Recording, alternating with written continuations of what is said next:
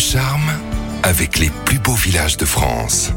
Nous partons une nouvelle fois dans l'un des plus beaux villages de France, mais plus que jamais dans l'une des plus belles régions de France. Sainte-Gouvernelle, dans quel territoire allons-nous? Nous partons en effet pour l'île de Beauté, plus exactement en Balagne, à une quinzaine de kilomètres au-dessus de Calvi pour visiter Sant'Antonino. Pourquoi Sant'Antonino en particulier est l'un des plus beaux villages de France? Sant'Antonino, c'est un véritable nid d'aigle accroché à un piton de granit à près de 500 mètres d'altitude surplombant la Méditerranée. C'est d'ailleurs le seul village que l'on voit presque toujours ou que l'on se trouve en Balagne.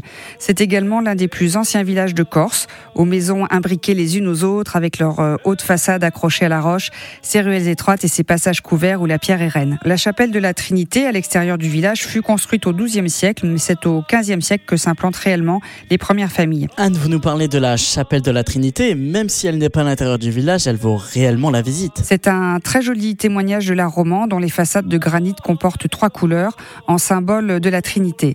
Et jusqu'au début du XVIe siècle, elle servait également de tribunal de première instance. Ce plus beau village de France peut également servir de point de départ pour des balades plus longues. On le sait, la Corse se découvre à pied. Plusieurs circuits balisés vous permettront de découvrir le territoire de l'île Rousse et quelques autres beaux villages tels que Pigna ou encore Corbara. Et à l'issue de ces belles randonnées, on peut découvrir des produits locaux issus de l'exploitation agricole. Ce n'est pas pour rien, en effet, si l'on dit de La Balane qu'elle est le jardin de la Corse et Saint-Antonino ne fait pas exception à cette réputation. Dès le XVIe siècle, les habitants ont fait de leur village une terre nourricière. Les oliviers plantés sur le versant du promontoire nécessitent l'édification de murets en pierre sèche, les tramisies, qui permettent de ramasser les olives.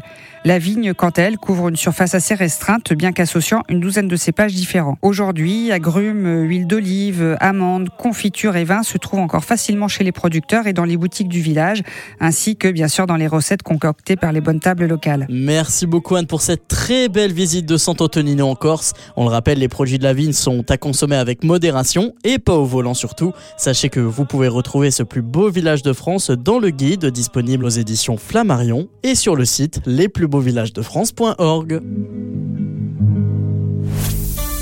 Retrouvez toutes les chroniques de Sanef 177 sur sanef177.com.